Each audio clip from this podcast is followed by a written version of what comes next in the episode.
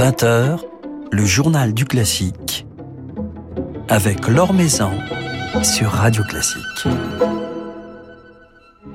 Bonsoir à tous. Direction Nice ce soir. Nice où se tiendra ce week-end la nouvelle édition du festival C'est pas classique dont nous vous avons dévoilé la programmation tout au long de la journée sur notre antenne.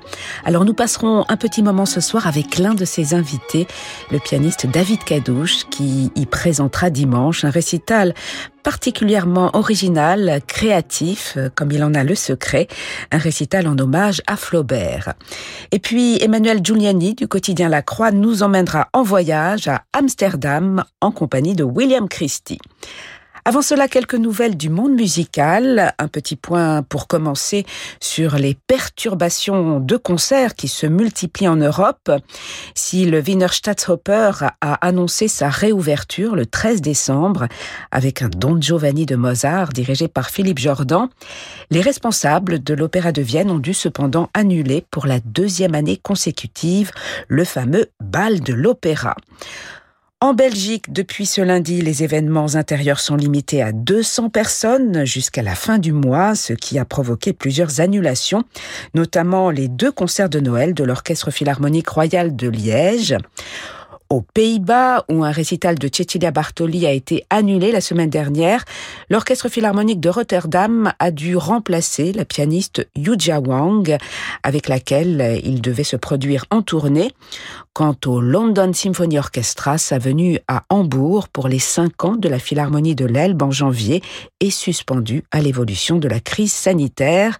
C'est à lire sur le site de Radio Classique un article de Philippe Gau. La France, pour le moment, échappe à ces mesures de restriction. C'est ainsi que pourra bien se tenir à la Philharmonie de Paris un week-end Grèce de vendredi à dimanche, week-end organisé dans le cadre des célébrations de la guerre d'indépendance de la Grèce, présentant un panorama de la musique grecque entre mythes antiques et traditions vivantes, entre chants byzantins, musique traditionnelle, musique contemporaine et musique de l'exil. Deux très nombreux concerts ponctueront ainsi ce week-end à la Philharmonie ainsi qu'une série d'activités pédagogiques. Dernière production de l'année à l'Opéra Comique, le Roméo et Juliette de Gounod, sous la direction de Laurent Campelonne et dans la mise en scène d'Éric Ruff. La reprise de la mise en scène conçue par Éric Ruff pour la comédie française, mais adaptée pour répondre aux exigences du genre opératique, différentes de celles du théâtre en ce qui concerne, par exemple, le déroulement temporel de l'action. Alors c'est à découvrir du 13 au 21 décembre, avec dans la distribution Jean-François Boras en Roméo et Julie Fuchs en Juliette. Euh, Julie Fuchs qui retrouve ici une scène où elle a déjà brillé à de nombreuses reprises, notamment dans le Contori de Rossini.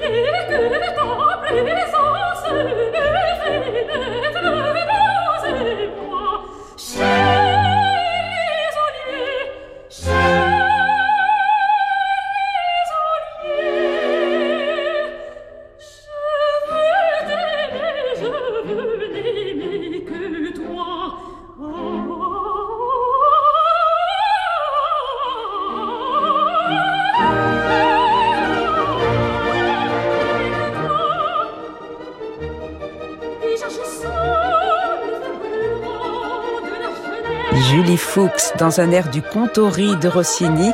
Julie Fuchs, la Juliette ce Roméo et Juliette de Gounod, mise en scène par Éric Ruff et dirigée par Laurent Campellone, à l'affiche du 13 au 21 décembre à l'Opéra Comique. L'Or Maison sur Radio Classique. Trois jours de festivités, de concerts gratuits, de décloisonnement entre les genres classiques, chansons ou même flamenco.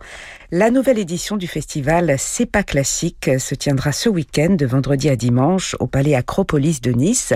Alors parmi ses invités, un enfant du pays, le pianiste David Cadouche qui est avec nous ce soir. Bonsoir. Bonsoir Laure. Alors c'est vrai que vous êtes né à Nice et vous avez commencé vos études musicales à Nice justement Oui absolument, j'étais au conservatoire euh, de Nice dans la classe d'Odile Poisson et c'est euh, bah, la, la, ville qui m'a vu euh, je dirais, à faire mes premiers concerts, puisque moi je me souviens dans l'auditorium du, du, conservatoire, le stress étant petit des premiers concerts, les mamans d'élèves dans le sud, elles sont redoutables, il faut savoir ça.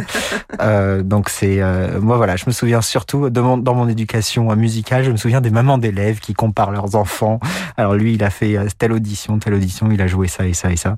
Et donc pour moi, Nice s'est associé, voilà, à cette éducation musicale foisonnante grâce à Odile Poisson et puis à, à mon enfance. Donc je, je suis très attaché à Nice. Donc c'est toujours un plaisir de, de, revenir et jouer. Évidemment. Et voir la mer et voir mes parents. Ouais. Alors ce festival, avec son titre un petit peu provocateur, il veut surtout toucher un large public. Il se veut populaire. C'est important pour un musicien de participer à ce genre de manifestation qui va vers un public plus large, avec sans doute de nombreux néophytes.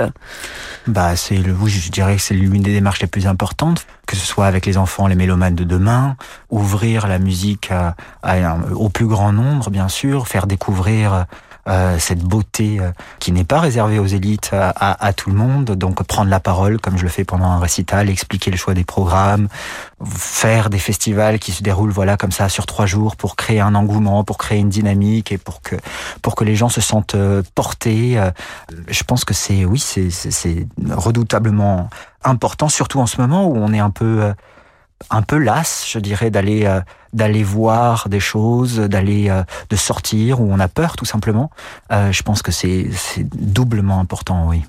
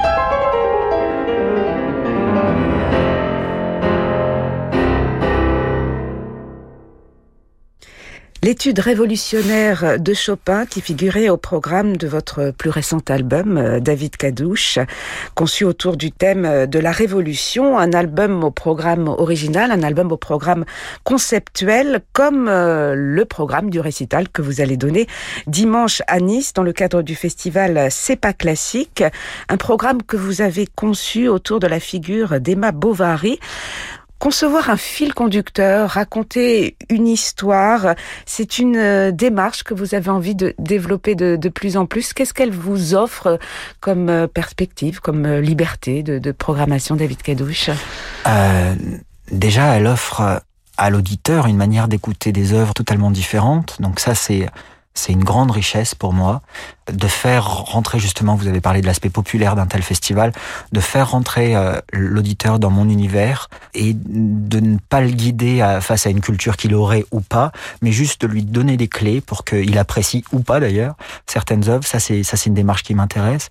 Et puis dans ce programme en particulier, il y a cette démarche de création qui a eu lieu, c'est-à-dire que j'ai vraiment l'impression, alors que je n'ai composé aucune des œuvres qui, qui sont présentes, d'avoir créé ce programme. Donc il y a, un attachement particulier, je pense que ça se sent quand j'en parle, quand je le présente aux, aux auditeurs, parce qu'en fait, il, J'y suis très attaché, tout simplement comme si j'y étais, j'étais vraiment responsable de ce qu'ils allaient entendre.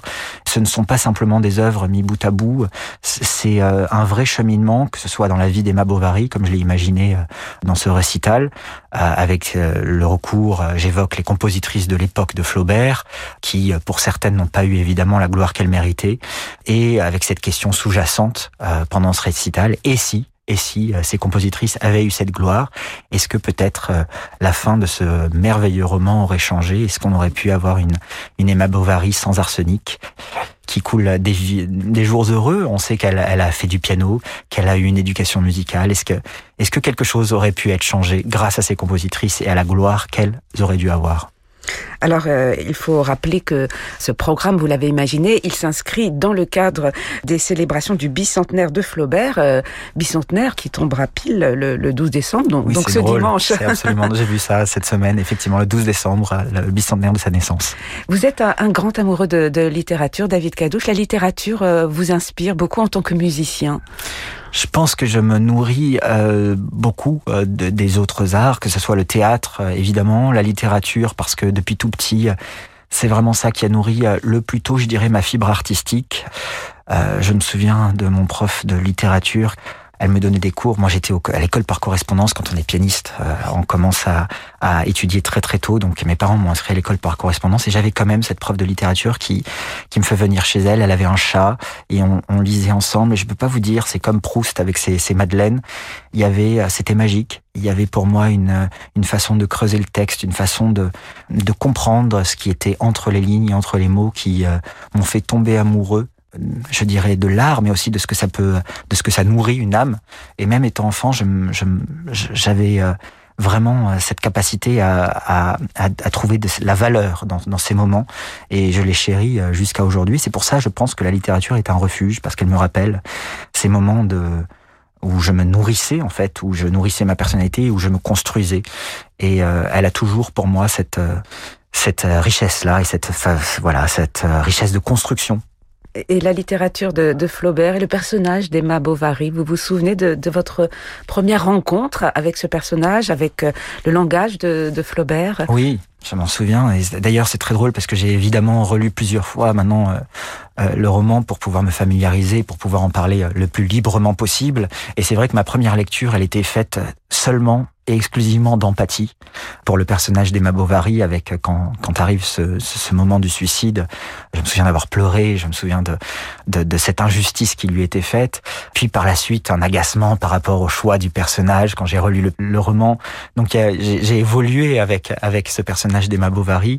À chaque fois, je suis frappé par par ce perfectionnisme de l'écriture de, Flaubert qui on sait à retoucher, re-retoucher ce personnage et ce roman. Et euh, ça me rappelle évidemment mon, métier à moi qui est euh, de rejouer euh, souvent, parfois, les mêmes œuvres, mais pourtant ce n'est jamais la même chose. Et donc il y a ce, ce parallélisme entre ce métier d'écrivain où on est toujours en train de retoucher, de perfectionner, ce métier de pianiste ou d'instrumentiste qui, qui vise tout le temps à perfectionner une phrase, à, à perfectionner son discours.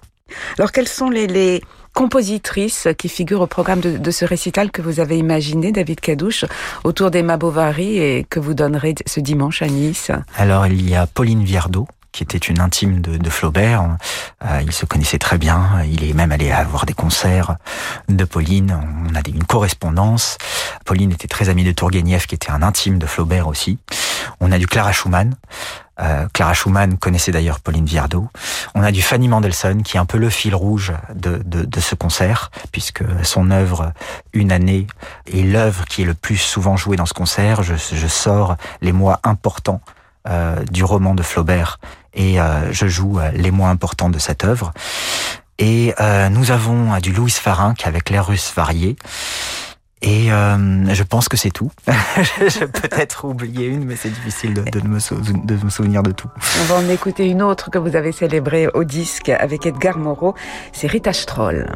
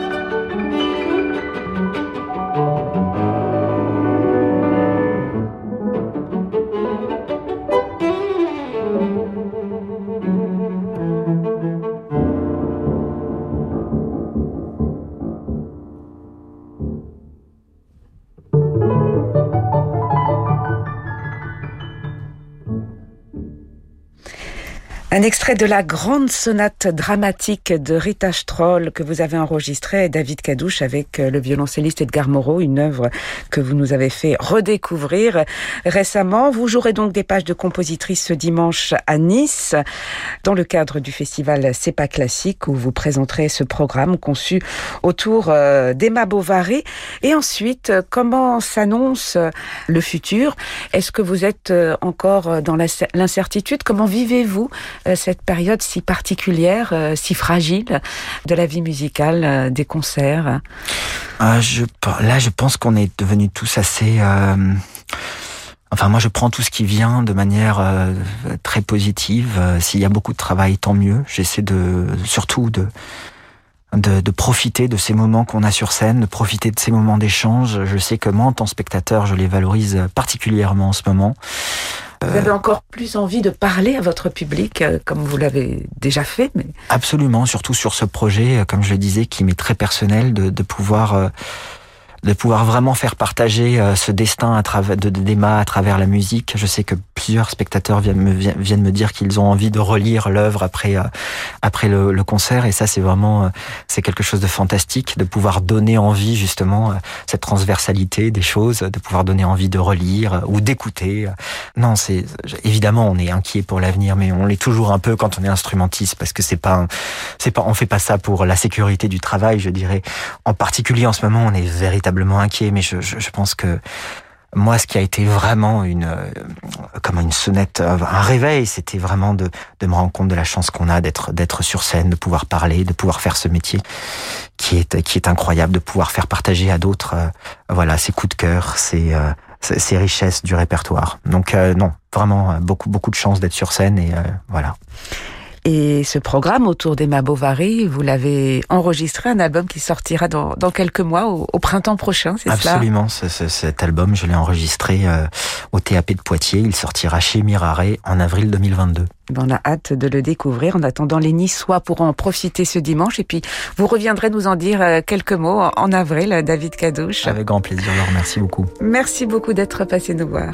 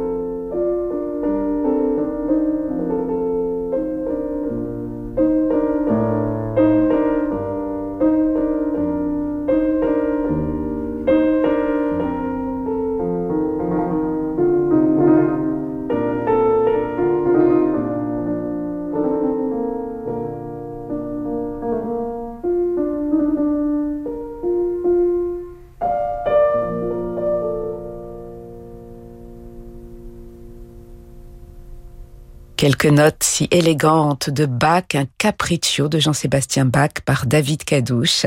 David Cadouche en récital dimanche soir à l'Acropolis de Nice dans le cadre du festival C'est pas classique. Le coup de cœur de la Croix avec Emmanuel Giuliani.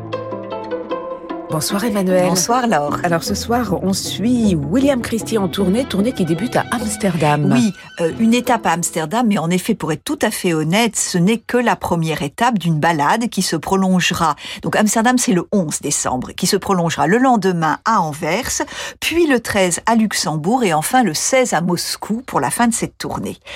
Et pour guide, donc comme vous l'avez dit, nous avons William Christie à la tête bien sûr de son orchestre et de son chœur des arts florissants, ainsi ainsi que de trois solistes, dont la merveilleuse soprano Rachel Redmond. Euh, je sais que nous partageons vraiment une admiration et une affection pour la voix et le style de Rachel Redmond. Au programme, une œuvre de Handel dont William Christie connaît les moindres coins et recoins et qu'il aime offrir régulièrement en concert au public. Il s'agit de l'Allegro, il penseroso et il moderato. Et cette partition, Emmanuel, cette partition de Handel n'est pas forcément celle qui est la plus familière. Non, c'est tout à fait vrai. Elle se présente, il faut dire, ni comme un opéra comme Alcina, actuellement au Palais Garnier, ou Jules César, ni comme un oratorio dont l'emblème est évidemment le très célèbre Messie.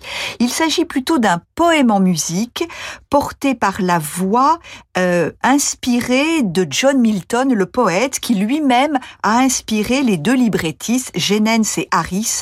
Ils se sont emparés de la poésie de John Milton pour euh, cette œuvre qui fut créée par Handel à Londres en 1740, une période un peu complexe pour lui. La grande période des opéras est finie et celle des grands oratorios n'est pas commencée.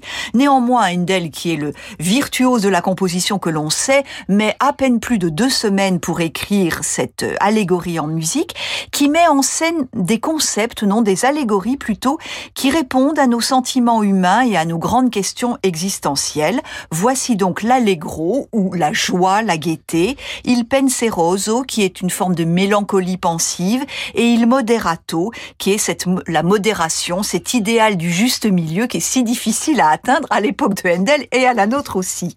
Et chacune de ces notions donne lieu à une section de l'œuvre, donc trois sections, qui euh, est constituée chacune d'une série de séquences, comme on le dirait un peu au cinéma. Pour brouiller un petit peu plus les pistes et enrichir surtout sa partition pleine de saveurs, de contrastes et d'inspiration, Handel donne aux trois voix solistes, soprano, ténor et basse, différents rôles. Il n'y a pas l'allegro pour l'une, etc. Mais euh, chacun intervient dans les différentes parties, ce qui fait que on peut, euh, comme ça, naviguer avec elle de la de la joie, la cette modération tant désirée, en passant par des bouffées de mélancolie. Et puis il y a des moments de pure grâce, comme euh, vers la fin de l'œuvre, un duo qui célèbre la victoire de la vérité sur les fantasmes et les obscurantismes, duo soprano ténor et dont le thème là aussi est à bien à méditer pour toute époque et la nôtre en particulier. Évocation instrumentale absolument délectable avec les vents qui sont très sollicités pour décrire des chants d'oiseaux, les murmures de la nature, page chorale merveilleuse, on est chez Handel. Donc tout ça tisse une étoffe autour des trois voix solistes et vraiment ce poème lyrique est un bijou comme on va se s'en rendre compte avec un extrait euh, très joyeux euh, qui, euh, qui nous aide à nous séparer jusqu'à la semaine prochaine.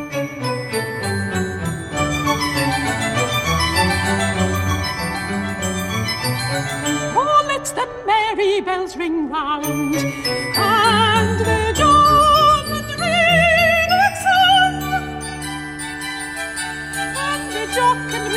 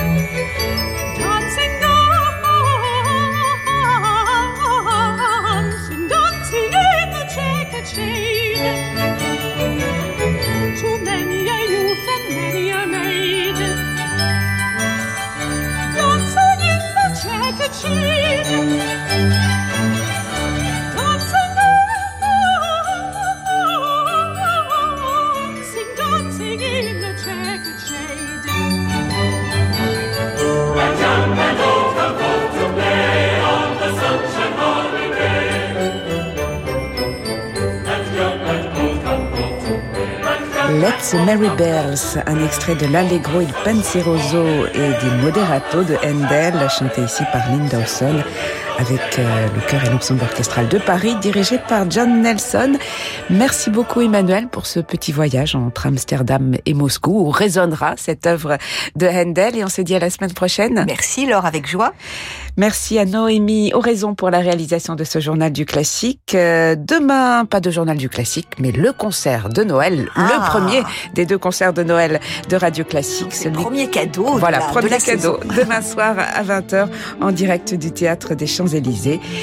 Très belle soirée à tous. Euh, Je vous laisse maintenant en compagnie de Francis Drezel.